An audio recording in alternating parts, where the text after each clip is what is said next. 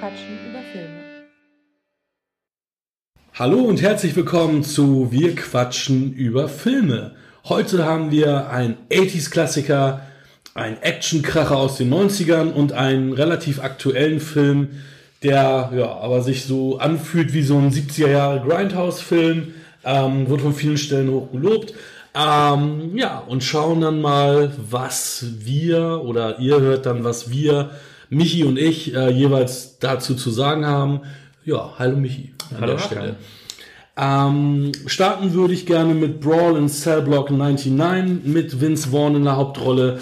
Danach ähm, hören wir Cliffhanger von und mit, beziehungsweise mit Sylvester Stallone und zum krönenden Abschluss als Hauptfilm Die Goonies von Richard Donner.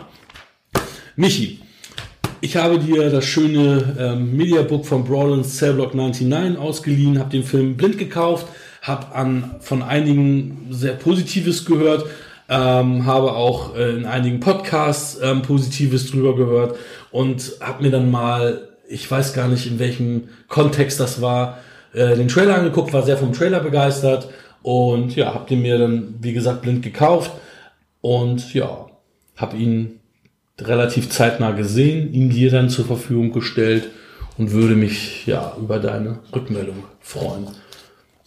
Ich habe ihn mir gestern angeguckt. das ist ja auf dem letzten Drücker. ähm, ja, du hattest ja auch ein bisschen äh, bei dem Film beworben, dass es von dem Regisseur, der Bone Tomahawk äh, gemacht hat, äh, kommt. Äh, den wir auch zusammen angeguckt haben. Äh, ja, der Film ist jetzt von 2017, also tatsächlich recht aktuell, 132 Minuten. Das hat so auf dem letzten Drücker so und dann so, ach fuck, 132 Minuten. Das ist nochmal äh, ein bisschen Arbeit. Und äh, der beginnt auch relativ, äh, relativ ruhig, langsam. Wir haben jetzt leider storymäßig äh, auf dem Cover steht jetzt gar nichts. Stimmt, das ist äh, unsere Um was ne? es in dem Film? Im Grunde spielt es, äh, Vince Vaughn spielt, ähm, der Charakter heißt Bradley Thomas und ja, es ist, ich meine, er hat ein sehr, sehr markantes Tattoo auf dem Hinterkopf. Anfangs arbeitet er noch für, ähm, für so einen Autoabschleppdienst oder eine Werkstatt und verliert seinen Job. Äh, seine Frau kam aus der Drogenabhängigkeit äh, und äh, beide versuchen das dann nochmal, nachdem sie eigentlich, äh, sie ist ja dann fremdgegangen. Äh, das, das passiert ja alles in den ersten zehn Minuten. Sie versuchen das nochmal und er fängt dann bei einem, ja, Kleinkriminellen nicht, aber bei so einem, ja, es ist jetzt kein Gangster-Boss in dem, oder nicht in der Größenordnung, würde ich sagen, aber er fängt dann halt bei jemand an, der äh, mit äh, ja, irgendwelchen Geschäften da zu tun hat. Und, und im Zweifel, also am Anfang weiß man jetzt nicht zwingend, um was es da geht. Er macht dann so ein bisschen den Drogenkurier. Und äh, ja, so beginnt dann der Film. Es war so ein bisschen, ich bin so ein bisschen zwiegespalten, weil das, das Pacing äh, ist relativ langsam. Ich hatte das Gefühl, also ich wusste nicht, wann ich in den nächsten Akt bin. Wann Ja. bin ich im Akt Ja. 2 oder Ja. Akt 3 oder Akt 4? Wie viele Ja. Akte gibt es? Ja. Also ich habe Ich war auch sehr über- überrascht, jetzt ist das Ende. Irgendwie, da, ich war Ja. so komplett, als die Credits liefen, so, äh, okay, jetzt ist es zu Ende und wurde so zurückgelassen. Aber ich meine, wenn man bedenkt, was am Ende passiert, ist relativ klar, dass jetzt das Ende sein müsste, aber es war irgendwie trotzdem für mich, dass ich da saß und dachte, okay, das ist jetzt zu Ende, das war's jetzt. Und irgendwie, boah, also ja, Ich meine, gut, ich hatte da tatsächlich auf die Uhr geguckt. jetzt, jetzt müsste gleich das äh, Finale sein, aber also es fühlt sich jetzt nicht so an, als wenn man jetzt irgendwie ähm, die, die Vorbereitung auf Showdown, man hat irgendwie äh, der Charakter wird eingeführt, dann kommt der erste Rückschlag, die Suche nach dem, äh, was weiß ich, nach der, Go- nach der Bundeslade und am Ende kommt der Final Shot. Das, das haben, hat man hier gar nicht. Also es ist, also die Charaktere werden eingeführt und dann geht's im Grunde, also mir kommt das so ein bisschen vor wie so eine Serienepisode. Wir haben im Grunde eine Episode, wo es dann ähm, um, um wo er einen Job ausführt für seinen, für seinen Chef mit einem, ja, mit einem anderen Unternehmen in Anführungsstrichen, äh, was dann ähm, das Ende dieses Jobs führt dann zu, der, zu dem Szenarienwechsel, äh, wie man sich denken kann. Äh, Brawl in Cell Block 99. Es geht da schon äh, um ein Gefängnis, aber es kommt erst relativ spät. Also ich habe hier nicht irgendwie, äh, wenn ich jetzt an The Shawshank Redemption denke, da wird am Anfang nur klar gemacht, okay, der Film spielt in einem Gefängnis. Ja. Das war nur Mittel zum Zweck. Und dann geht im Grunde die, die, der erste Akt oder die Charaktereinführung geht im Grunde dann ja im Gefängnis los oder weiter. Dann werden die Charaktere geschärft. Das hast du hier gar nicht. Und ich hatte die ganze Zeit das Gefühl, okay, die, die springen von einem Setting zum nächsten. Und äh, wenn, wenn ich jetzt so zurückdenke, die haben im Grunde vier, fünf verschiedene markante Schauplätze. In keinem Schauplatz werden so richtig die, äh, also so die, die Charaktereigenschaften oder die Charaktere werden da gar nicht so richtig geschärft.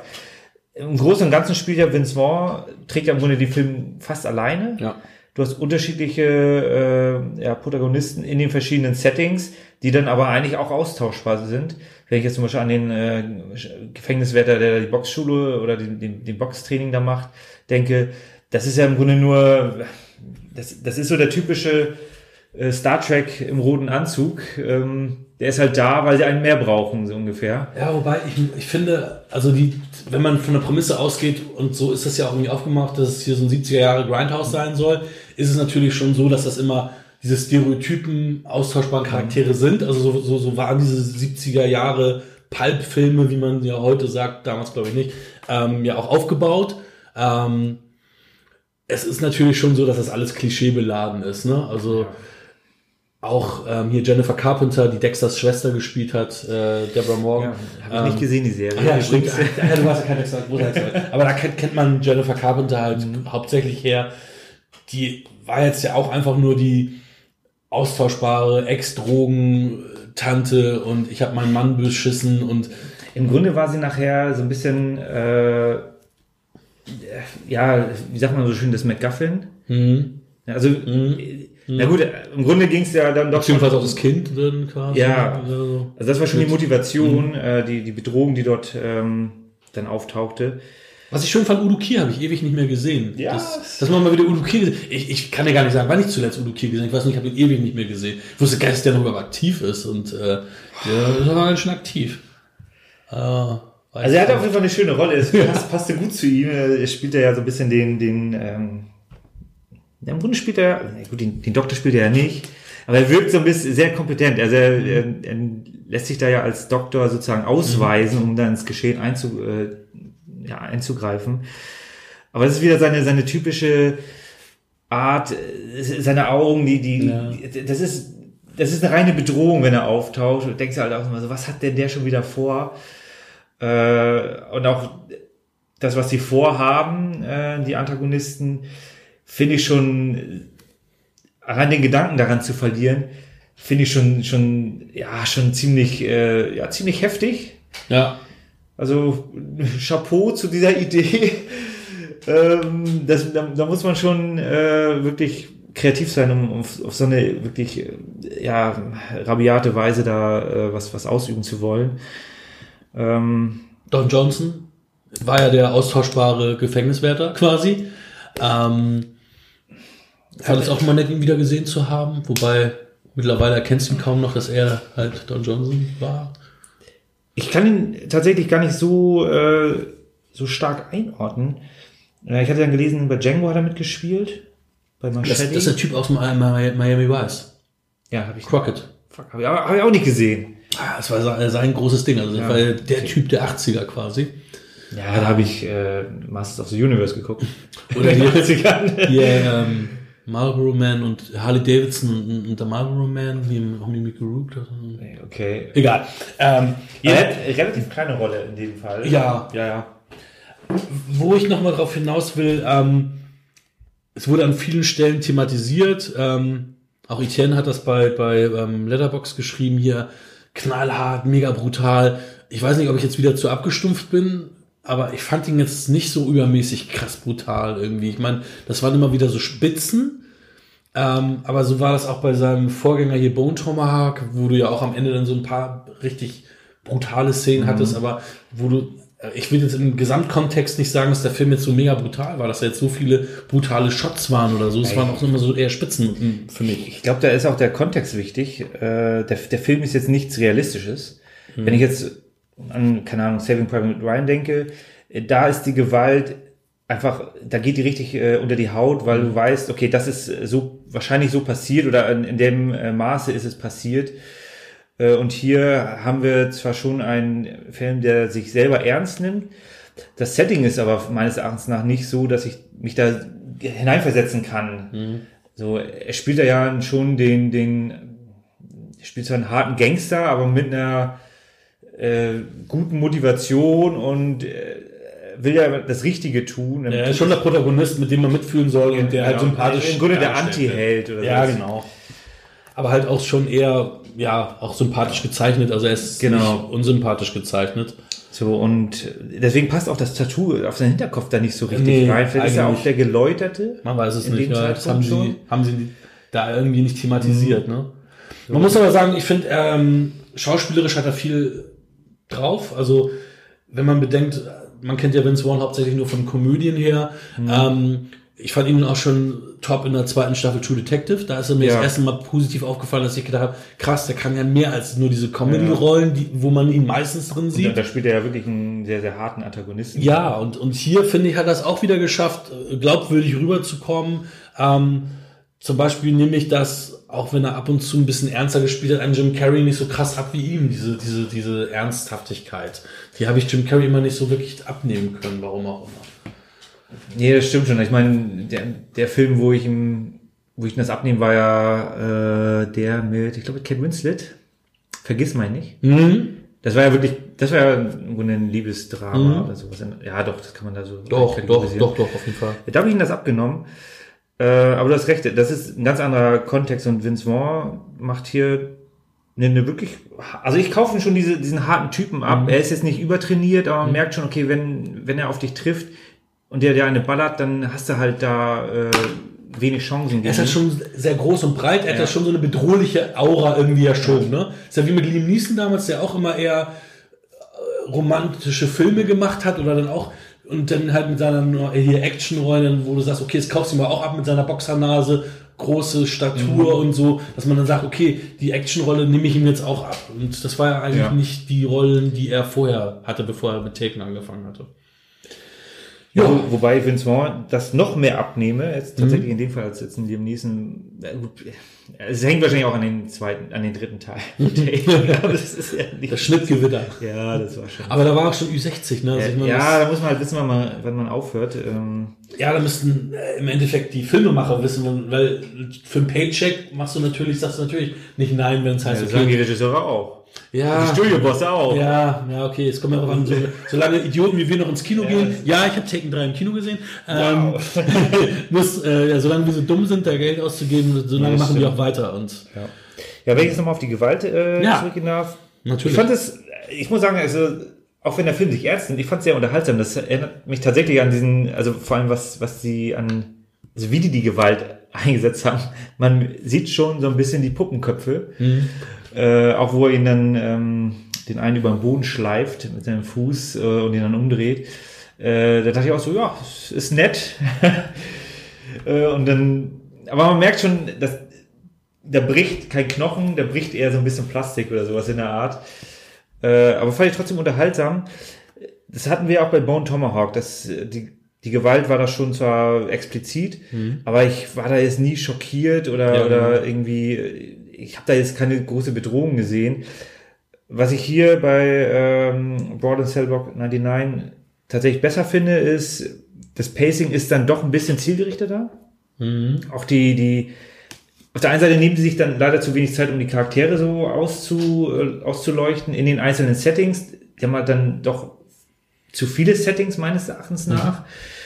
Ähm, gleichzeitig bringt das natürlich das Pacing nach oben, weil er schläft eine Nacht, kriegt dann im Grunde einen Auftrag und dann geht's halt los.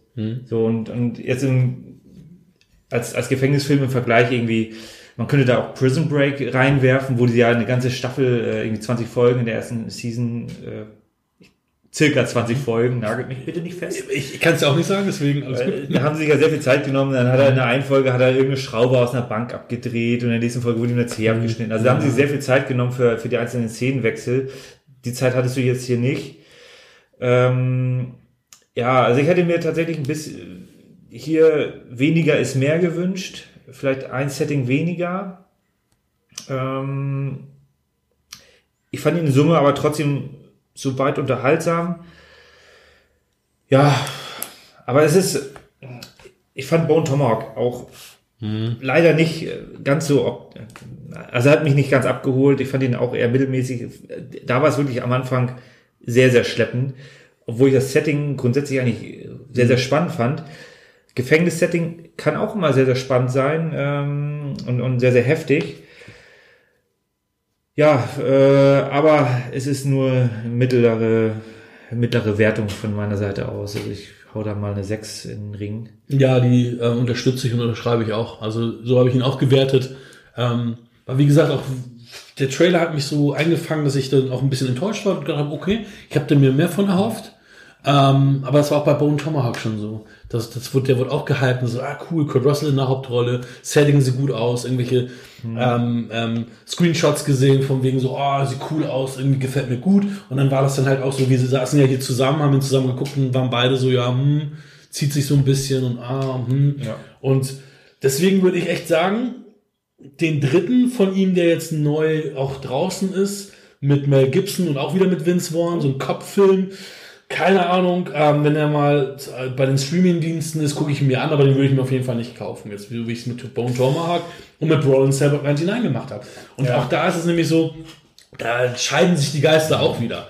Ne? Weil einige auch sagen, einige Stimmen sagen, dass tatsächlich 80% des Films die beiden nur im Auto sitzen und quatschen.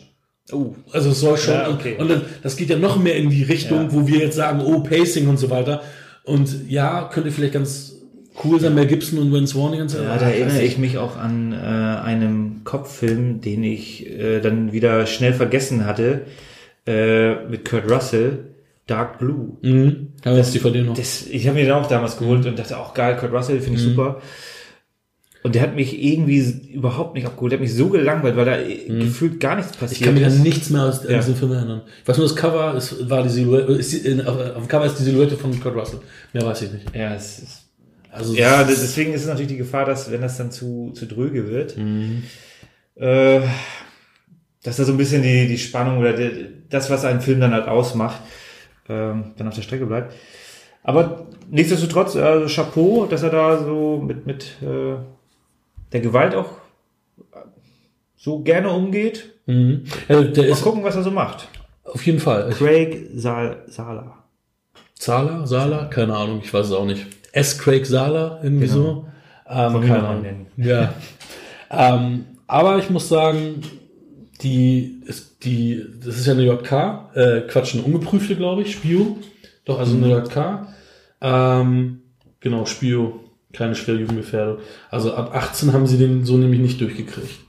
Also von der deutschen Sowas gibt's auch noch. Sowas gibt's noch, ja, ja. Spannend, spannend. Ja, ja. Wenn man also, denkt, was die schon alles runtergenommen haben. Ja, ja, ja. Und das hat mich gewundert, weil der ist ja auch frisch raus. Der ist im April 19 mhm. rausgekommen. Also jetzt vor kurzem. Aber vielleicht ist es da genau dieses, äh, der Film versucht sich ernst zu nehmen. Wobei ich tatsächlich die Gewalt jetzt nicht als, als sehr dramatisch oder realistisch Nein. empfand. Und das ist das, was du auch gesagt hast. Also ich habe mal mich belesen, angeblich ist es so gewollt, dass es halt auch aussieht wie so 70er Jahre mäßig, auch mit den Effekten, dass sie so eine ja. Practical Effects gemacht haben, wie sie sie in den 70ern gemacht haben. Und deswegen ist es jetzt auch nicht so, dass man sagt, oh, das sieht so mega realistisch aus. Und ich meine, die haben Filme wie Predator und Terminator auf 16 runtergeratet, ja. wo du sagst, boah, ey, also ich finde und ne, ja, gut, und so finde ich, finde ich heute immer noch so, dass ein 18er Rating okay wäre. Und bei so einem Film machen sie da jetzt aber auch äh, trotzdem noch ein JK also ich finde, den hätte ich vielleicht sogar noch ab 16 sogar durchgewunken. Also mindestens eine 8, äh, maximal aber eine 18. Willst, ne? Terminator 1 eine 18 geben und dem eine 16? Ja, ich fand, also im, im, im Vergleich finde ich jetzt. Bei Terminator 1 ist eigentlich nur die Szene mit dem Auge, ist irgendwie ein bisschen explizit. Ja, aber es werden ja schon viele Leute getötet, ne? Und Sarah Connor, also die falsche Sarah Connor, die den abgeknallt. Wir wollen jetzt natürlich nicht so viel spoilern hier. Ähm, ja, aber. Interessant. Gut, äh, wechseln wir das Thema. Und zwar Geiler Übergang. Wir reden gerade äh, über Schwarzenegger Terminator und kommen zu unserem zweiten Film, nämlich Stallones Cliffhanger. Michi, bist du eigentlich eher der Schwarzenegger oder der Stallone-Typ immer gewesen? Oder sagst du beide geil? Oder wie ist da so, wie, war, wie ist das, also haben die beiden nicht begleitet, diese beiden Actionstars der 80er? Na gut, man muss ja auch sagen, äh, ich bin ja ein bisschen jünger. Das heißt also, Drei Jahre, aber ja. Ja, aber für mich war tatsächlich äh, Schwarzenegger präsenter in der Anfangsphase. Also ich hatte Rocky nicht so früh gesehen, wie man es äh, vielleicht äh, erwarten könnte. Äh, und auch die, die Rambo-Teile, irgendwann liefen die mal im Fernsehen, dachte ich so, okay, jetzt muss ich die mal nachholen. Mhm. Aber da hatte ich schon Terminator äh, rauf und runter und Total Recall gesehen und so weiter. Deswegen war ich anfangs eher der, der Schwarzenegger-Begleiter ähm, sozusagen. Mhm. Und äh, das hat sich dann erst später so in, in die Richtung entwickelt, weil das, wenn man jetzt irgendwie aufwächst und denkt, so, okay, Stallone ist der krasse Actionheld, er hat halt auch ernste Filme gemacht. Rambo 1 äh, und Rocky 1 sind natürlich zwei Schauspieler schon recht gute Filme. Also ich, letztens lief Rocky nochmal mhm. im Fernsehen und da dachte ich auch so, ja, das ist schon, in welche Richtung er sich nachher entwickelt hat, das hätte man zu dem Zeitpunkt gar nicht so, so denken können, weil er war da noch nicht so aufgepumpt. Und äh, Cliffhanger habe ich jetzt leider, ähm, ich glaube Anfang der 2000er oder sowas, hatte ich irgendwann den mhm. mal äh, in die Hände bekommen, weil zu dem Zeitpunkt, der kam ja 93 raus, äh, da war ich 10. da durfte ich noch nicht zu Cliffhanger ins Kino gehen. ähm, ja, also im Grunde finde ich, um deine Frage zu beantworten, Beide haben gute Filme gemacht, beide haben schlechte Filme gemacht. Ich lasse mich von beiden gern unterhalten, aber separat. beide in einem Film. Also kein Expendables, kein Escape Plan Fan? Escape Plan war in Ordnung. Ähm, Expendables ist halt, ja, seichte Unterhaltung. Ich habe die halt auch im Regal stehen, aber das ist tatsächlich so, boah, kann man nicht so viel erwarten. Das stimmt allerdings. Wir reden aber über Cliffhanger. Wir reden über Cliffhanger. Und ich möchte dich bitten, dass du die, ähm, die Zusammenfassung auf der Rückseite des Covers hier liest von deiner DVD. Lustigerweise, meine DVD hat ein anderes Cover. Ich hatte, glaube ich, wahrscheinlich die, die, Vorgängeredition. Und die habe ich aber jetzt auch ähm, einem guten Freund geschenkt, weil ich mir die 4K-Edition geholt habe mit richtigen Bildausschnitt. du hast nämlich hier noch das, den ja, falschen ja, Bildausschnitt. Erinnerst mich da ständig dran. Und ähm, Lustigerweise steht bei mir jetzt ja auch eine 16, weil der, auch der runtergeratet wurde. Du hast auch den roten Flatschen. Ja, da kann ich doch stolz drauf sein. Und ja, hier bitte ich dich mal bitte, die Inhaltsangabe vorzulesen. Was haben wir denn da? Sylvester Stallone ist Gabe Walker. Der beste Bergretter in den Rocky Mountains. Damals war man immer der Beste, wenn man was konnte. äh, doch nach einem tragischen Unfall ist er traumatisiert. Nie wieder will er einen Fuß in die Berge setzen. Nach einem Jahr besucht er seine, sein ehemaliges Team. Der trifft plötzlich einen Notruf ein. Die Überlebenden eines Flugzeugabsturzes müssen gerettet werden. Und jede Minute kann ein Schneesturm losbrechen. In dieser aussichtslosen Situation kann nur der Beste helfen. Gabe muss zu den tödlichen Gipfeln zurückkehren. Doch die Opfer entpuppen sich als brutale Gangster und nehmen die Ranger als Geiseln. Sie sollen helfen, einen verlorenen Geldkoffer wiederzufinden. Mit dem Tod im Rücken werden Gabes schlummernde Instinkte geweckt. Er stellt sich dem Kampf mit den gnadenlosen Verbrechern und der unrechenbaren Natur. Ja, ich habe doch letztens gesagt, irgendwie finde ich es kacke, wenn wir freie Schnauze die Inhaltsangabe machen, lass uns mal das machen, aber irgendwie sind die auch scheiße teilweise. Ja, das ist der Da frage ich mich, was beschissener ist. Das ist ja die beste Werbung. Ich greife ins DVD-Regal und überlege mir, ob ich den Film kaufe. äh, ja. Ähm, soweit zur Zusammenfassung. Vielen Dank dafür. Ähm, Beim nächsten Mal kann ich auch abbrechen. An der Hälfte. Du kannst und du willst auch selber, genau, selber zusammen cutten, ja. was, wo man sagt, okay, da äh, machen wir lieber den Cut. Ähm, ja, Regisseur, Regisseur, Regisseur, Regisseur, Regie geführt hat Randy Harlan, mhm. der Finne seines Zeichens, war verheiratet mit Gina Davis, hat den Riesenflop, die Piraten, ja, die Piratenbraut deswegen gemacht. hat er die Piratenbraut gemacht. ja, wahrscheinlich, wahrscheinlich mit ihr deswegen die Piratenbraut gemacht. Ähm, aber auch für Stadt langsam 2 verantwortlich. Mit einem Grund, warum er diesen Film eigentlich zuerst abgelehnt hatte, weil er nicht schon wieder einen Stadt langsam 2 machen wollte.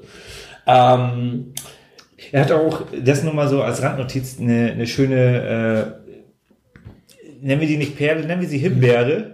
Er hat auch hier Fort Verlaine gemacht. Ja, ey, ich Der liebe Farley. diesen Film. Äh, Den müssen wir irgendwann Ja. mal besprechen. Ich, ey, ich liebe diesen Film. Au! Der Rock'n'Roll Detective. Wunderschöner Trash-Film. Ja. Ähm, ja. Randy Harlan, cooler Typ. Man hört eigentlich nicht mehr so viel von ihm. Ähm, ja, ich war sehr, sehr überrascht, als ich ähm, den jetzt mal wieder gesehen habe, den guten Cliffhanger. Ist ewig her, dass ich den gesehen hatte. Ähm, mir ist aufgefallen, dass Stallones Filme eigentlich ein bisschen, wenn man das so sagen darf, anspruchsvoller sind als die von Arnie, dass da immer ein bisschen mehr Tiefe drin ist als äh, in den Arnie-Filmen, weil da auch irgendwie, weiß ich nicht, aber Stallone hat, glaube ich, auch schon immer ein bisschen mehr Ja. anfangs zumindest drauf gehabt. Also du, du sprachst gerade, ich meine, wir haben Phantomkommando schon durchgehabt, guck dir da Arnie Skills an und dann, wie du richtig gesagt hast, ein Rocky, wo er ja auch ähm, das, Drehbuch geschrieben Ja. hatte, genau. Ähm, und dass man da sagen muss, eigentlich hat, hat Stallone die besseren Skills, obwohl ich früher eigentlich immer ein Team, Team Arnie war und Stallone nicht so cool fand. Ich habe ziemlich früh Rocky gesehen als Kind. Ähm, fand Rocky natürlich auch cool, aber ich habe ihn noch nicht so als krassen Actionstar wahrgenommen. Wir hatten immer VHS-Kassette auch ähm, Rambo, da habe ich immer nur so ein bisschen reingeluschert und noch nicht richtig gesehen gehabt. Aber das ist es halt. Ich meine, ähm, ohne zu weit abschweifen zu wollen, äh, Rocky ist ja kein Actionfilm, das ist ja eher ein Liebesfilm. Ja, das ist die Story eines Underdogs, Ja. der sich nach oben kämpft, Ja. äh, aber, gar nicht es so weit oben aber ist. sehr viel thematisiert mit, mit Adrian, die ganzen, Ja, ja, die sich kennenlernen und so Klar. weiter. Und dass er dann nachher Filme wie Cliffhanger macht, äh, war halt tatsächlich nicht abzusehen. Ja, Also City Cobra war ja wirklich so ein stumpfer Actionfilm, wo man sagt, das ist so eine Nummer wie, wie, wie die ganzen Schwarzenegger-Dinger. Ja. Also der war wirklich stumpf, auch mit stumpfen One-Linern und auch, Ja. ne? War aber auch schwer ranzukommen. Ich hatte mir den tatsächlich bei, äh, bei Cyber Pirates damals äh, besorgen müssen. Äh, City Cobra. Stimmt, den musste ich auch noch von da holen. Stimmt, ich glaube mittlerweile kriegst du den auch richtig einfach, aber stimmt, Mhm. der war damals noch schwer zu be beziehen.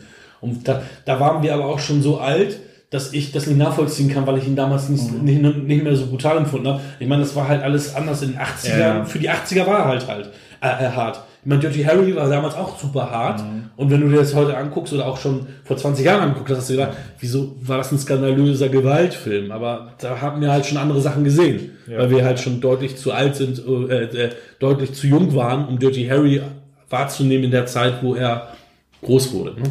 Da war für uns schon halt ein super alter Film. Ja, aber wir schweifen ab, wir sind bei Cliffhanger.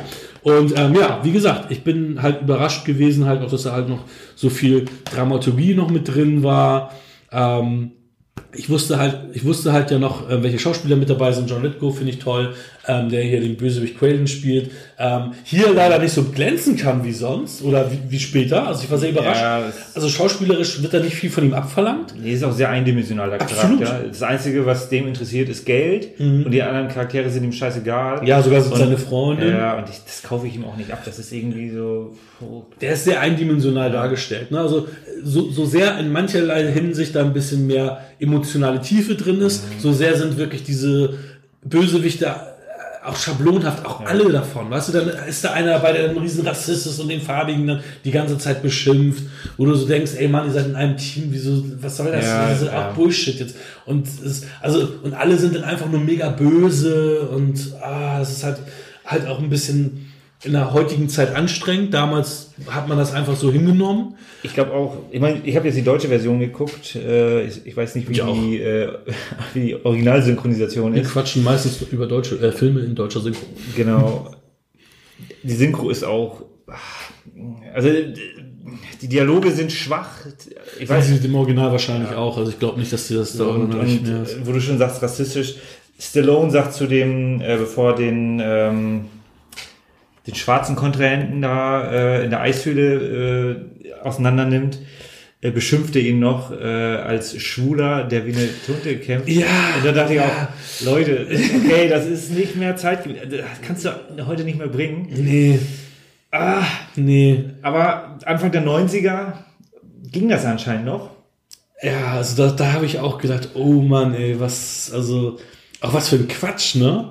Ja, es ist, ich weiß auch gar nicht, also es war so ein bisschen die, die Verkleidet. Ich habe ihn mir nochmal angeguckt, ich wurde unterhalten, Äh, ich fand ihn aber tatsächlich nicht mehr so gut wie damals, äh, weil die Gewalt hatte ich damals auch irgendwie ein bisschen expliziter wahrgenommen. Mhm. Eigentlich passiert gar nicht so viel. Nee, das stimmt.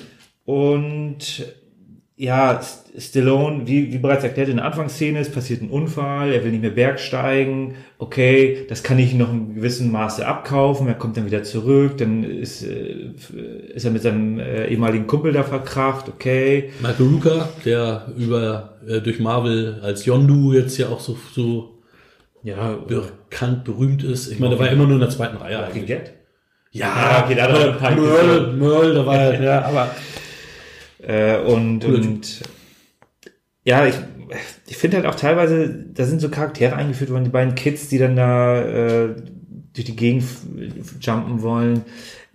Brauchst du nicht. nee. Die sind eigentlich total überflüssig. Und die waren auch total klischeebeladen, Ja. also äh, behaftet, total. So witzig, der eine davon ist äh, Max Perlich. Ich weiß nicht, wo, woher ich den immer kannte, aber ich zeig dir mal kurz sein Bild, dann kennst du ihn wahrscheinlich. Und ähm, ich fand es so witzig, weil er so, so, so, so ein- Teenie ist und ich, hab, ich hätte, als ich ihn gesehen habe, ich, habe ich ihn nicht so wahrgenommen, weil ich habe ihn so in diesem Alter wahrgenommen. ja. Ähm, warte mal, wir können kurz mal gucken, was, was der für eine Filmografie Ist er hat. wahrscheinlich Mitte 40, Anfang 50 mit dem Hut, Ähm, erst um die Zuhörer zu Anf- abzuholen. Anfang 50. Ach, in Beautiful Girls hat er zum Beispiel mitgespielt. Ähm, er hat in Maverick mitgespielt. Twin Peaks. Bei Maverick war der Revolverschütze. Richtig, mit am seinem zu großen Ja, Hut so mäßig, ne? ja. Stimmt, genau. Da Ja, genau.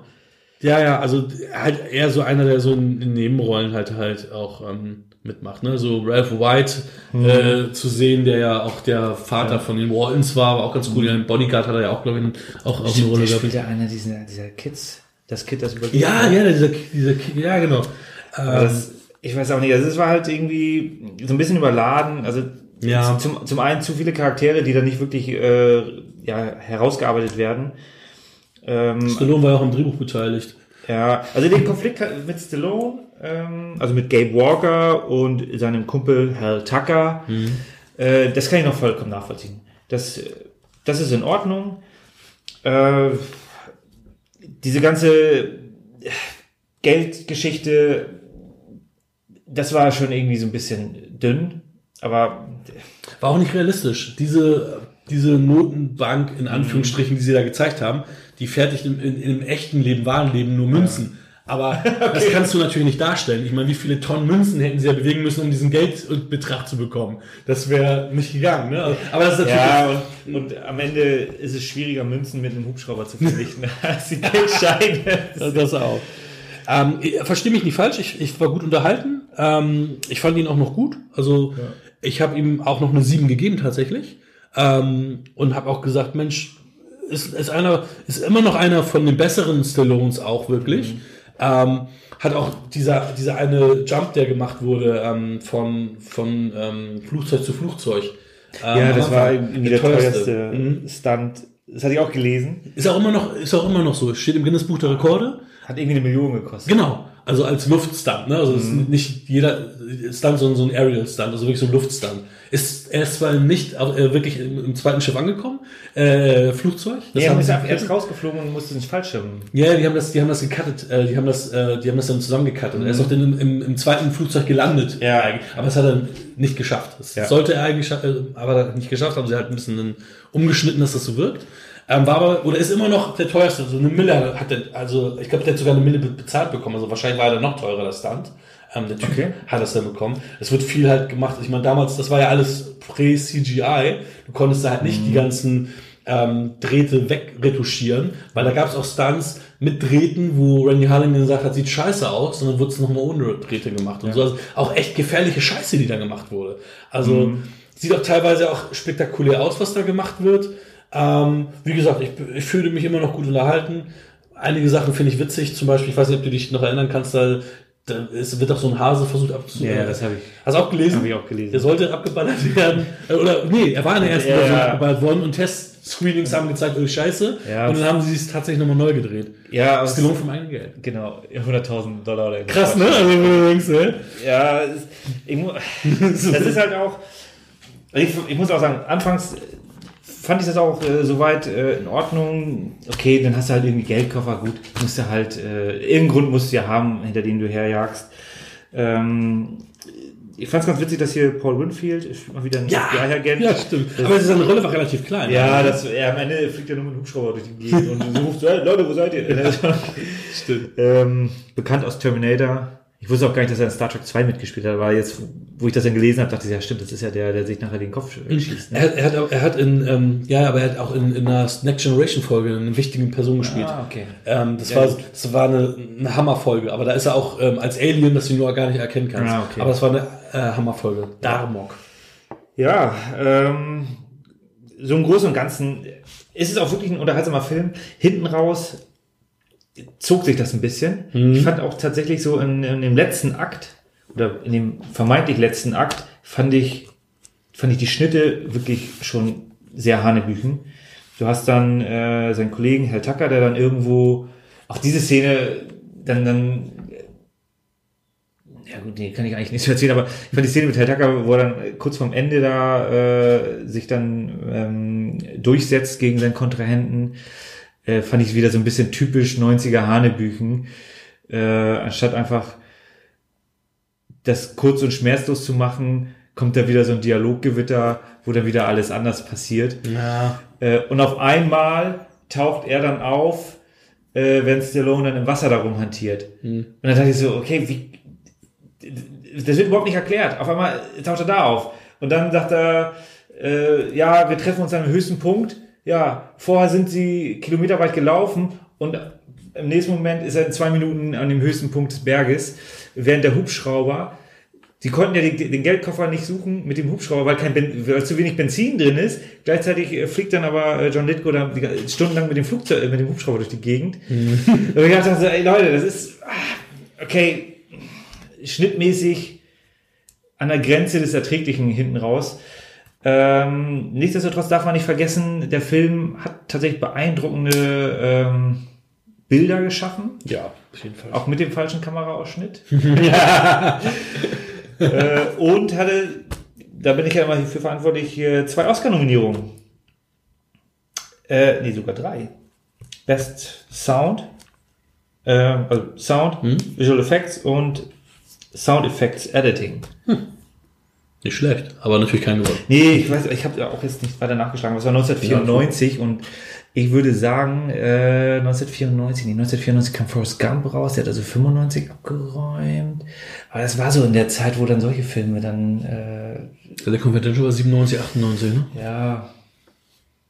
Also ich weiß, dass zum Beispiel Forrest Gump, wo man das eigentlich nicht erwartet, aber bei den, bei den Special Effects dann, glaube ich, sogar gewonnen hatte. Ja, es war wegen diesen ganzen ähm, Re Ja. Real-Dingern, die vermixt wurden, wo er dann mit den ganzen Real äh, Ja, aber ich glaube, Endversionen- 94 kam er raus und kam 95. Deswegen Ja, weiß ich jetzt ehrlich gesagt nicht, wer die Effekte für vier- 94 bekommen hat. Aber man muss auch sagen, also drei Oscar-Nominierungen ist schon stark für einen Film, der im Grunde den Zeitgeist getroffen hat, aber so mittelmäßig gealtert ist. Ja, Wenn man Lust hat, dann kann man sich den schon mal reinziehen. Ähm, ich weiß auch gar nicht, wie die Blu-ray-Fassung jetzt äh, überarbeitet wurde. Die DVD ist schon nicht so gut gealtert. Das, äh, das Bild ist da teilweise schon, schon recht, recht schwach. also die, die haben, die haben den gut remastert, auch die, also die Blu-ray und auch die 4K-Version sehen gut aus, aber es gibt natürlich ein paar Szenen, wo du schon siehst, dass das halt getrickst ist und nicht so hübsch ist oder dass äh, das unterschiedliche Aufnahmen sind, dass das eine ein Bergsteiger ist und dass das dann halt Ja. so das Format ein bisschen anders ist. Heutzutage kriegen das ja alles sauber hin. Ja. Ja, ähm, ja, Ja, was, was, was hast du, was, wie hast du ihn bewertet? Ich habe ihn abgewertet, tatsächlich. Äh, von einer 8 auf eine, auch auf eine 7. ja, aber es ist wie mit Phantomkommando mir gesagt, Ja. da kannst du keine Acht geben. Ja, ja. Ja, aber trotzdem, das ist halt, ähm, also der Film spiegelt schon das, das 90er Jahre Action-Kino gut wider Auf jeden Fall. und ist in Summe unterhaltsam mit halt ein paar Abstrichen. Auf jeden Fall. Ja, ich bin auch wirklich, also ich war echt enttäuscht, äh, weil ich mich nochmal gefreut habe. Geil, sehe ich nochmal John Lithgow, für immer cool. Und der hat da nicht viel zu tun gehabt. Der hat da nicht viel gemacht. Nee. Ich muss dir echt empfehlen, äh, du wirst es wahrscheinlich nicht tun, aber er ist ja der Antagonist in der vierten Staffel von Dexter. Und da habe ich mich ja richtig, richtig in ihn verliebt. Da habe ich gedacht, ey, John Lithgow ist der Hammertyp. Eigentlich müsstest du dir nur die vierte Staffel von Dexter dann angucken, weil das ist auch meiner Meinung nach die allerbeste von Dexter. Also Das hängt auch alles nicht zusammen, ne? nicht so krass. Also die vierte kann man sich losgelöst eigentlich angucken. Ähm, überlegst du nur, falls du Bock hast, mal John Lithgow richtig geil zu sehen, weil das war wirklich nicht wirklich John Lithgow light, haha. Ähm, und Christopher Walken hat ja auch für die Rolle unterschrieben und hatte, ähm, ist dann aber abgesprungen kurz vorm Dreh und dann haben sie John Lithgow genommen. Ich kann verstehen, warum Christopher Walken sagt, hey, bringt mir nichts, ist nicht, ist nicht geil, ist mir zu wenig und Das Drehbuch war wahrscheinlich nicht so, ja, so tief für die Antagonisten. Ja, ja, ist natürlich in der Zeit üblich gewesen, wobei man muss ja auch sagen, ich meine, den werden wir definitiv auch noch besprechen. Ein Alan Rickman in Die Hard äh, hatte natürlich trotzdem mehr Facetten zu bieten, als er jetzt machen konnte. Und er kann es eigentlich, deswegen echt krass. Und auch echt krass zu sehen, dass er gefühlt schon immer alt war. Vielleicht ist er auch schon tausend Jahre alt. Überlebt uns alle. Ja, kommen wir zum Hauptfilm. Steven Spielberg. Äh, Ich, ja, eine Anekdote noch. Ne? ja klar, Ich entschuldige. hatte noch gelesen, dass äh, Sylvester Stallone unter Höhenangst leidet. Und das ist natürlich bei solchen Dreharbeiten in Höhe auch sehr schwierig. Naja, gut. Muss ich nur noch mal kurz platzieren. Ja, gerne. Ähm, ja, unser Hauptfilm ist das nächste, worüber wir jetzt sprechen wollen. Die Goonies. Ja, Richard Donner, eine Zeit lang einer meiner Lieblingsregisseure gewesen, durch die Lethal Weapon-Reihe. Den ersten Superman gemacht, den zweiten Superman so ein bisschen. Dann ist er gefeuert worden, gab aber die Möglichkeit, dass er einen Director's Cut gemacht hat. Habe ich noch Okay. nicht gesehen. Vielleicht ein Ding für hier, vielleicht ein Ding, den ich mal alleine gucke. Ich weiß es noch nicht. Weil ähm, der soll ganz anders sein, der Director's Cut von ähm, Superman 2. Ähm, ja, Maverick hat er auch gemacht. Der hat so viele Sachen gemacht. Maverick hat er auch gemacht. Ja, Richard Donner, der hat so vieles. Deswegen sind ja auch, ist ja auch Danny Glover so in, in so einer kurzen shit, Cameo-Szene ja, bei Maverick, weil das so das alte Team quasi war. Okay, ich fand den äh, Flashers Vision das Vision hat auch gemacht, Patrick Stewart dabei. Sehr, sehr guter Film. Also, also Richard Donner, Hammer-Typ, aber Das heißt also, zu Goonies war schon ein gemachter Mann. Äh, Zu Goonies war auch schon. Ja, wobei, mh, ja, nicht ganz, glaube ich. Weil nach Goonies hat er den, den Tag des Falken mit Rutger Hauer, hatten wir auch schon mal den Herrn, ähm, gedreht und äh, Michelle Pfeiffer. Und danach kam der erste Lethal Weapon. Also er hat quasi den ersten, der erste Superman war so sein erster Blockbuster. Aber ich, ja doch, die Goonies ist ja im Endeffekt sein zweiter Blockbuster so gewesen, weil Goonies war auch der erfolgreichste Film des Jahres. Ähm, ja, doch. Das war der erfolgreichste Film? Ich hätte jetzt eher, ich meine, der kam 85 raus. 85, Ich hätte ja. eher gedacht, dass Back to the Future oder sowas da war. Also, Aber gut, wenn du- wenn du das sagst. Einer der erfolgreichsten Filme 85, dann einigen wir uns darauf, dann machen wir nichts falsch.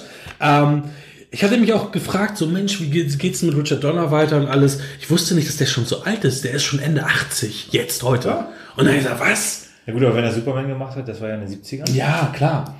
Aber ähm, witz, witzig, ähm, es gab jetzt äh, häufiger nochmal irgendwelche, ähm, irgendwelche Gerüchte, dass es vielleicht doch nochmal ein Goonies 2 geben würde. Die letzten aktuellen Gerüchte in Anführungsstrichen sind aber auch schon zwei Jahre alt, von- aus 2017. Ja, ich glaube, da wird Ähm, da wird auch, weiß ich nicht, also zumindest nicht mit Donner. Ich meine, Donner, wie gesagt, der Ja. ist Ende 80. Ähm, was willst du denn da noch groß machen? Ähm, dann gab es auch Gerüchte, dass vielleicht eine Zeichentrickserie gemacht wird oder, äh, oder ein Film oder so, wo schon erst noch sagte, ja, da könnte er Voice Acting Ich machen. meine, Zeichentrick-Serie oder sowas, das, das würde ja in die Zeit passen. Ja, und dann könnten sie sie auch als, das wäre das Einzige, was ich realistisch empfinden würde. Weil wenn du da irgendwie, ich meine, die sind auch jetzt alle Ende 40, die sind ja auch jetzt wirklich alle fast, ja, fast 50. Also da kannst du jetzt nicht sagen, ich meine, Josh Brolin ist immer noch älter, und Josh Brolin ist jetzt ein Megastar. Ähm, das, wie willst du das machen? Die Goonies machen Reunion, sondern noch eine Story, als die Kinder waren, von mir aus, aber sonst nicht. Aber sprechen wir über die Goonies. Was ist denn die Goonies? Die Goonies, ich fange mal mit dem Klappentext an. Direkt aus der Fantasie Steven Spielbergs tauchen die Goonies, eine Gruppe junge Helden, in ein krachendes, überraschungsgeladenes Abenteuer jenseits ihrer kühnsten Träume ab. Eine mysteriöse Schatzkarte führt sie in ein spektakuläres, unterirdisches Reich mit verwirrenden Gängen und unfassbaren Fallen, wo sie einem Piratenschiff voll längst verloren geglaubter Dublonen hinterherjagen. Hier ist ein Rechtschreibfehler drin. Dabei müssen die Abenteurer nicht nur der Gangsterfamilie, die ihnen auf den Fersen ist, immer einen Schritt voraus sein, sondern auch den ungestalten, aber sanften Monster, das nur eine Mutter lieben kann. Von der ersten Minute bis zum seeräuberischen Ende ist die Goonies ein Abenteuerklassiker für die ganze Familie, eine echte Kinoschatztruhe mit abenteuerberaubender Action, erstaunlichen Effekten und schreckender Gänsehaut garantiert. Okay, wir sollten uns andere Inhaltsangaben überlegen. weil- Nein, wir bleiben dabei. obwohl das ist auch ein bisschen kultig. Ja, ja. Äh, ich muss sagen, Ähm, ich habe ja dieselbe Blu-ray-Edition wie du. Und ich finde es total witzig, weil das Bild ist, könnt ihr jetzt natürlich nicht sehen, ähm, ist ein gemaltes Cover, wo du jeden Darsteller noch so ein bisschen erkennen kannst, aber Josh Brolin so gar nicht, so überhaupt nicht. Und Sean Aston eigentlich auch nicht so wirklich sondern eigentlich die anderen, da siehst du, okay, das sind die. sieht- ja. Aber, aber gerade bei Josh Brolin denkst du, die, die, die, als wenn das vor ein anderer Darsteller gewesen ist und der nur ausgetauscht wurde. Ich finde das Cover aber trotzdem. Das ist ein stimmiges Cover. Also ich meine, das ist ja auch so ein 80er Jahre Filmplakat. Ziemlich cool. Hier unten auch äh, One Eye Willy, äh, das, der, der, der Totenschädel. Auch so platziert, dass er mir so vorher noch nicht so aufgefallen ist. Das habe Ja, ich das stimmt. Das heute das erste Mal gesehen. ähm, eben gerade. nee, nee, äh, ich habe ihn heute äh, gesehen. Nochmal. Ähm, ja, meine Story dazu ist übrigens, ich habe ihn, ich weiß nicht, ob es dieses Jahr oder letztes Jahr noch war, aber das erste Mal gesehen jetzt tatsächlich mit Ende 30. Und ähm, habe deswegen keine große Story äh, zu den Goonies. Du, weiß ich, hast schon, äh, oder dieser Film begleitet dich schon länger. Erzähl mir und den Zuschauern doch mal, wie deine Story mit den Goonies ist. Ja, gut, begleitet mich schon länger. Das ist natürlich äh, ein Kindheitserlebnis.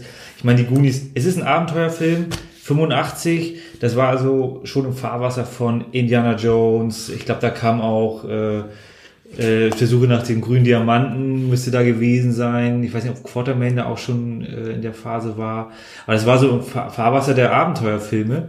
Und Spielberg hat halt da ein gutes Händchen bewiesen. Er ist ja da, ich denke mal sogar ausführender Produzent. Er hat die Idee auch gehabt. Die Story ähm, ist von ihm. Chris Columbus hat das Drehbuch geschrieben. Und äh, also der Film hat damals natürlich dann auch noch gleich super funktioniert. Ich weiß gar nicht, wann ich ihn das erste Mal gesehen habe, aber das war halt so dieses, die, die Goonies ist so ein, so ein typischer Film, Sonntagnachmittags, äh, Kabel 1 sozusagen. Da lief sowas und, oder Pro 7, ich glaube, das erste Mal habe ich den auf Pro 7 gesehen. Äh, und ist ein wirklich schöner, liebevoller Film der äh, super funktioniert, der Spaß macht, der ähm, wo man mit den Charakteren mitfiebert und und ja, also ich ich weiß jetzt nicht, wie oft ich den gesehen habe. In letzter Zeit weniger. Ich habe ihn mir jetzt auch nochmal angeguckt für die Folge und muss sagen, allein schon die äh, die Anfangssequenz, Ja, die ist schon sehr sehr stark. geiler Score. Hammer. da, zu, zum einen das und zum anderen wie dort in der Anfangssequenz ähm, eigentlich alle wesentlichen Charaktere direkt vorgestellt und charakterisiert werden.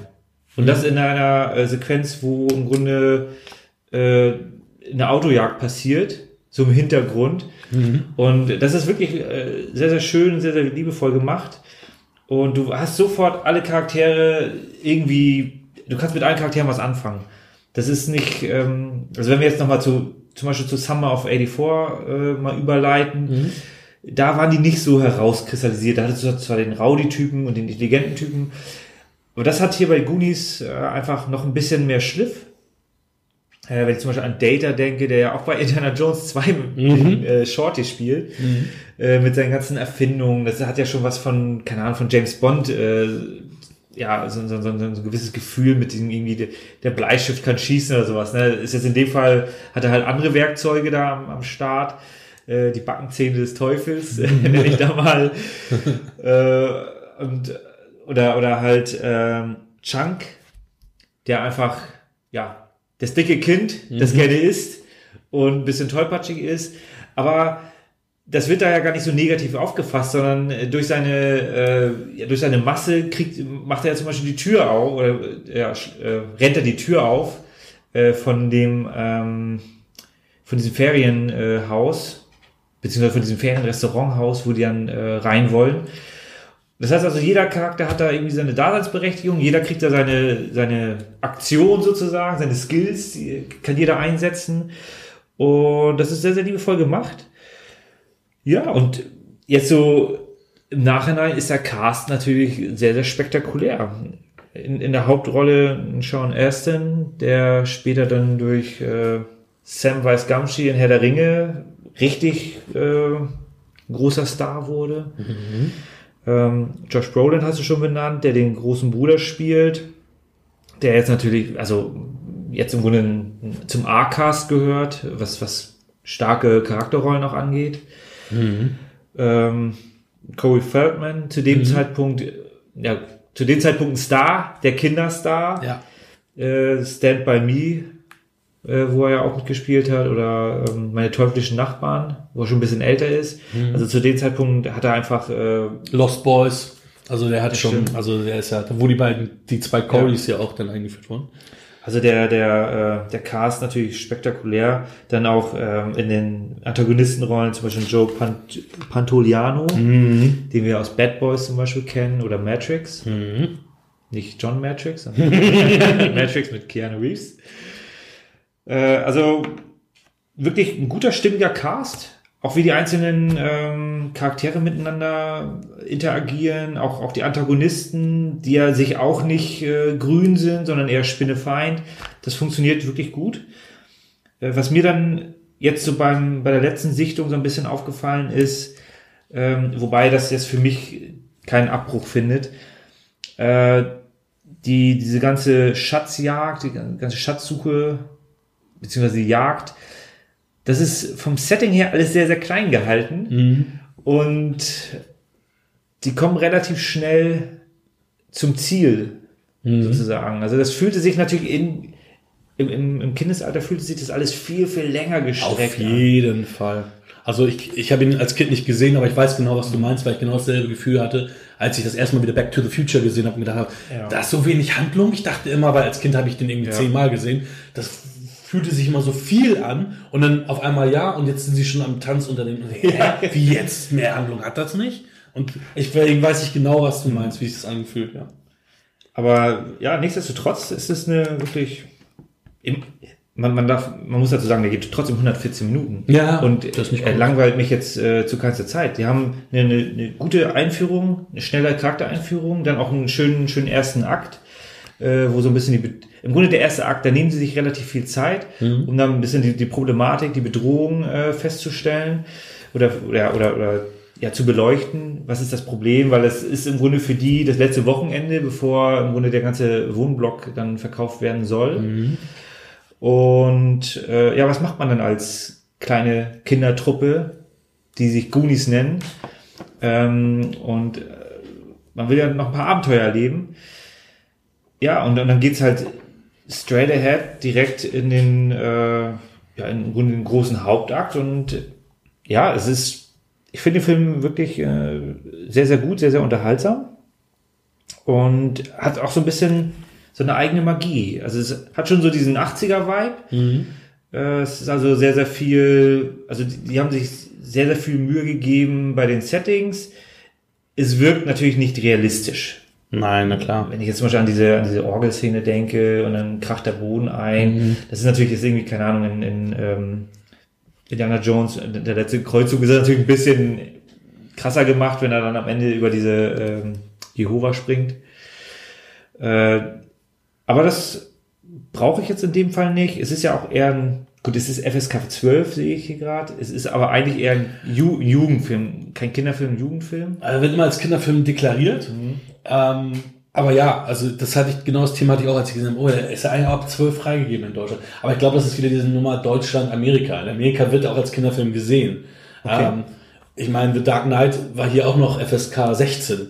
Ne? Also mit Joker und so und der ist in Amerika auch PG-13 gewesen. Also es wird alles anders, in, bei den Amis wird ja alles ein bisschen anders wahrgenommen. Ja. Mein Poltergeist ist ja in Amerika auch PG gewesen, der erste, also der, Original mhm. Poltergeist, dass ihn alle Kinder auch sehen können. Und hier war auch auf, ab 16 der erste Poltergeist. Also es gibt ja Gremlins, war auch eher für Kinder, gesehen. Aber bei Gremlins 1 16 kann ich mir das eher vorstellen als bei Poltergeist. Also da kriegst ja. du die Kinder ja gar nicht mehr ins Bett. Nee, also wirklich. Also, aber da, da sind die Amerikaner halt auch anders ja. äh, gestrickt äh, als wir.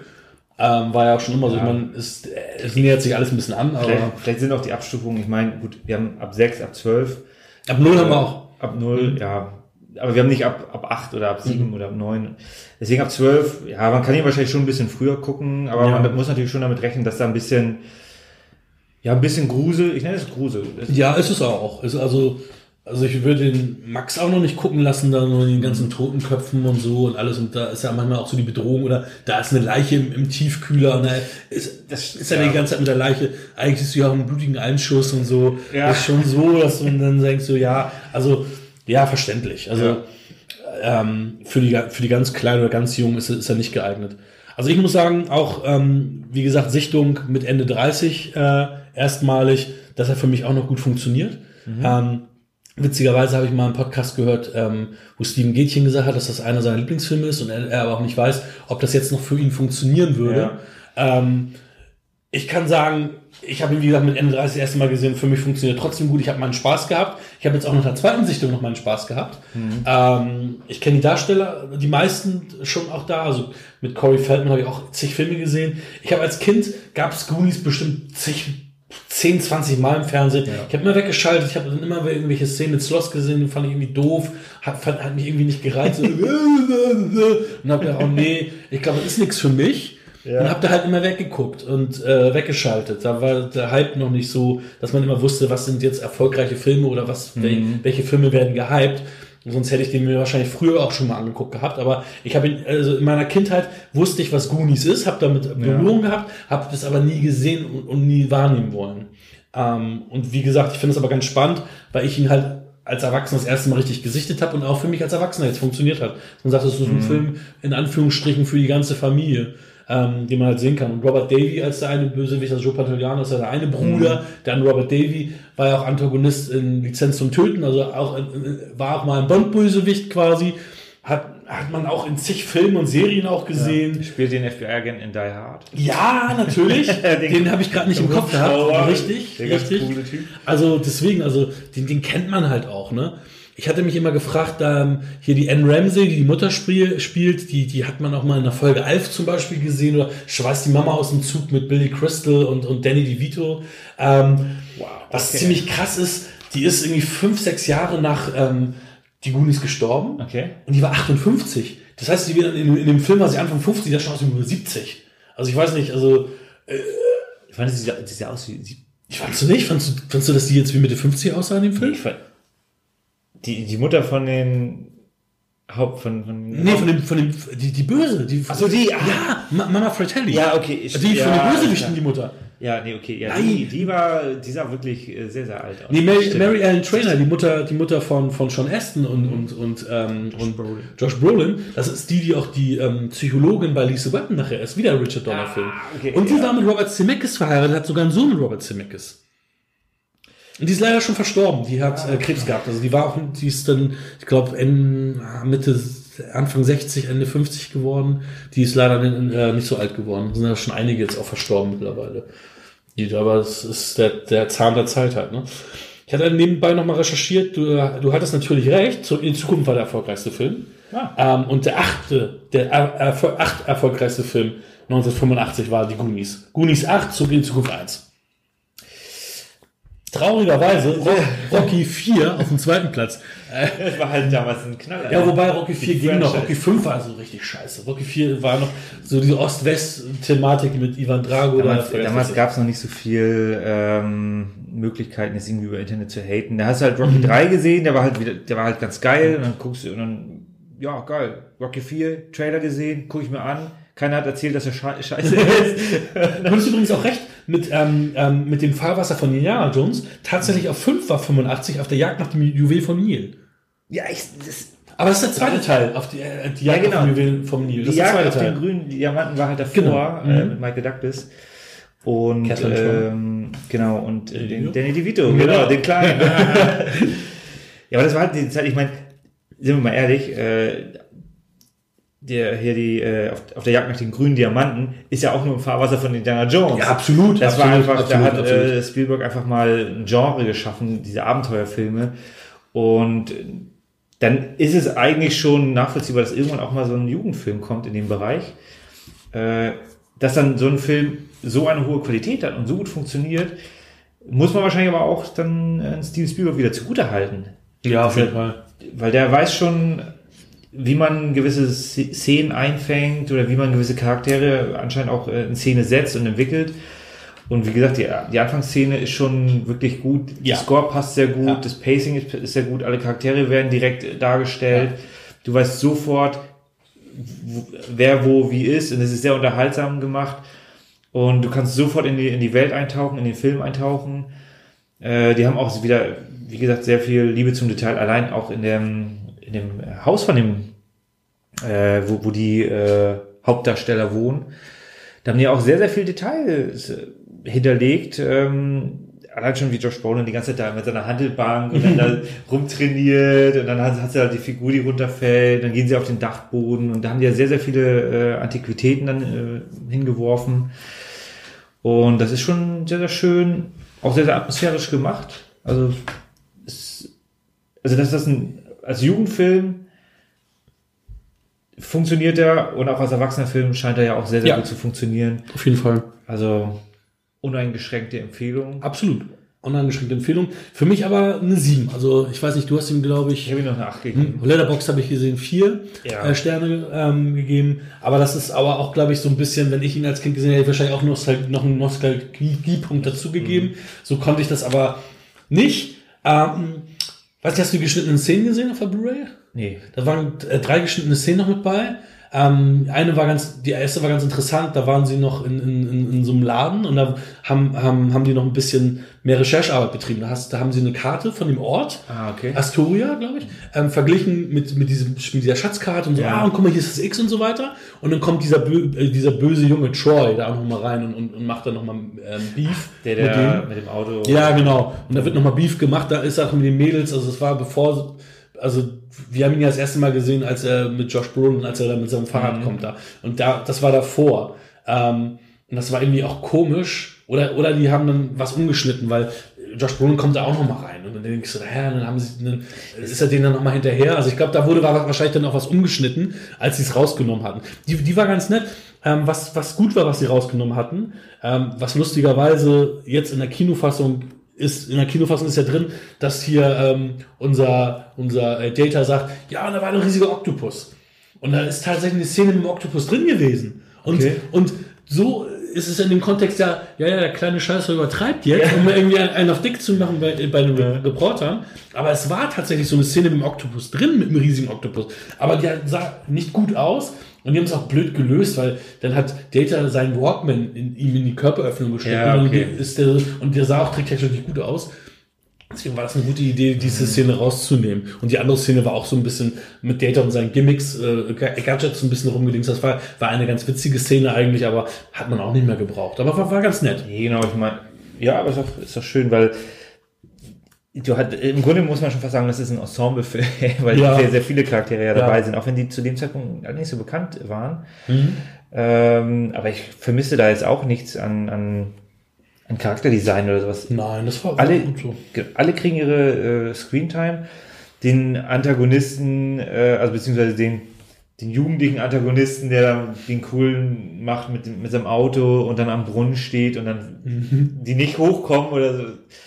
Der der Sohn Ja. von demjenigen ist, der das alles niederreißen ja. will und so. Aber am Ende wird er halt auch nicht mehr in Szene gesetzt in der Schlusssequenz. Da hätte man den auch, oder beziehungsweise da ist er mir nicht aufgefallen. Doch, er war da noch mit bei. Also er ist da mit seinem Vater. steht hat er dann da. keine- nee, aber da war da nichts mehr. Also Kein Wort, keine Wortmeldung mehr gehabt. Nein, nein, nein. Ja, war, war jetzt nicht zwingend notwendig. War er das auch auf der Toilette? Ja, er war es auch auf der Toilette, ja, genau. Also, Okay, dann- Eddie, ruft er. Ah, okay, dann passt aber der Schnitt auch nicht mehr so optimal zu der er denn Toilette und zum Brunnen. Ja, ja, das ist manchmal ein bisschen. egal. Es passte im, im Kontext, um unterhalten zu werden. Aber Ich weiß nicht, kanntest du das 80er Jahre Cindy Lauper Musikvideo, wo auch die alle Hauptdarsteller oder alle Darsteller Nee, bis auf das ich Mädel mitspielen? Ich habe das so dunkel im Hintergrund, Hinterkopf gehabt, als ich mir das angeguckt habe. Es war nur ganz witzig, weil der Roddy Piper da auch mitspielt in dem Video. Und ich total mich gewundert hatte, diese Roddy Piper spielt ja sogar quasi eine Doppelrolle. Das ist auch so ein typisches 80er Jahre Video und dann spielen aber alle nochmal mit. Ähm, die aus- Piper spielt in dem Musikvideo mit, aber nicht in dem Film. Ja. In dem, in dem Musikvideo sind, die- da wird so grob die Handlung des Films nochmal ein bisschen nachgestellt. ja, das auch mit ja- Cindy Lauper und dann sind die Goonies da auch irgendwie mit dabei. Das war auch wirklich die Zeit, äh, Der große Musikvideos auch. ja, auch beziehungsweise heutzutage beschweren sich alle, dass bloß nicht gespoilert wird. Äh, keine Ahnung, Darth Vader ist der Vater von Luke Skywalker. Oh, Spoiler-Alarm. was soll das? Aber zu dem Zeitpunkt in Musikvideos wurde viel gezeigt, wurde tatsächlich, also das war nicht das einzige Musikvideo, wo dann einfach die Story erzählt wurde. Und dann auch in so Zeitschriften wie die Bravo, die man ja als Jugendlicher konsumiert hat, da wurden die Filme komplett erzählt. Ja, das stimmt. Ja, niemand interessiert. Das war diese Fotostory, Ja. da haben sie wirklich die komplette Filmhandlung. Das stimmt, da hast du recht. Strange. Echt strange. Und trotzdem hattest du Bock, den Fi- Film im Kino zu sehen. Ja, ja. Du hattest halt auch nichts anderes. Du hattest kein Geld fürs Kino. Ja, geil, hast du wenigstens die Bravo gehabt, wusstest du, was passiert und wartest dann 15 Jahre, bis er im Fernsehen kommt, der Film. Ähm, ja, so war das damals. Ähm, aber das Musikvideo ist mir tatsächlich nicht äh, im, im Kopf geblieben. Also ich, ich hatte tatsächlich ähm, den Anfang, hab, da habe ich gedacht, okay, das hast du auch damals gesehen, in dieser MTV-Blütezeit, als ich Ja. dann auch als junger Mensch MTV mir mal reingezogen habe. Ähm, da haben sie auch, äh, weil das war ja irgendwie dann, das muss dann ja fleißig 1990 oder so gewesen sein, 1991, weiß ich nicht, oder doch 90, 91 rum. Und da haben sie immer viel aus den 80ern natürlich auch immer gezeigt. Und, auch, und die fand ich immer ganz faszinierend, diese Musikvideos, die eine richtige Geschichte erzählt hatten und die auch Ja. länger waren, wie Thriller und so weiter. Und da gab es ja einige von. Ja. Ja, schön. Also du eine 8, ich eine 7. Empfehlung, Klassiker, zu Recht ein Klassiker. Steven Gätchen, du kannst dir gerne Goonies auch jetzt nochmal angucken. Wunderbar. So, vielen lieben Dank für diese schöne Folge von Wir quatschen über Filme. Ich freue mich auf die nächste Episode und wünsche allen noch einen schönen Tag. Ja. Bis denn. Bis dann.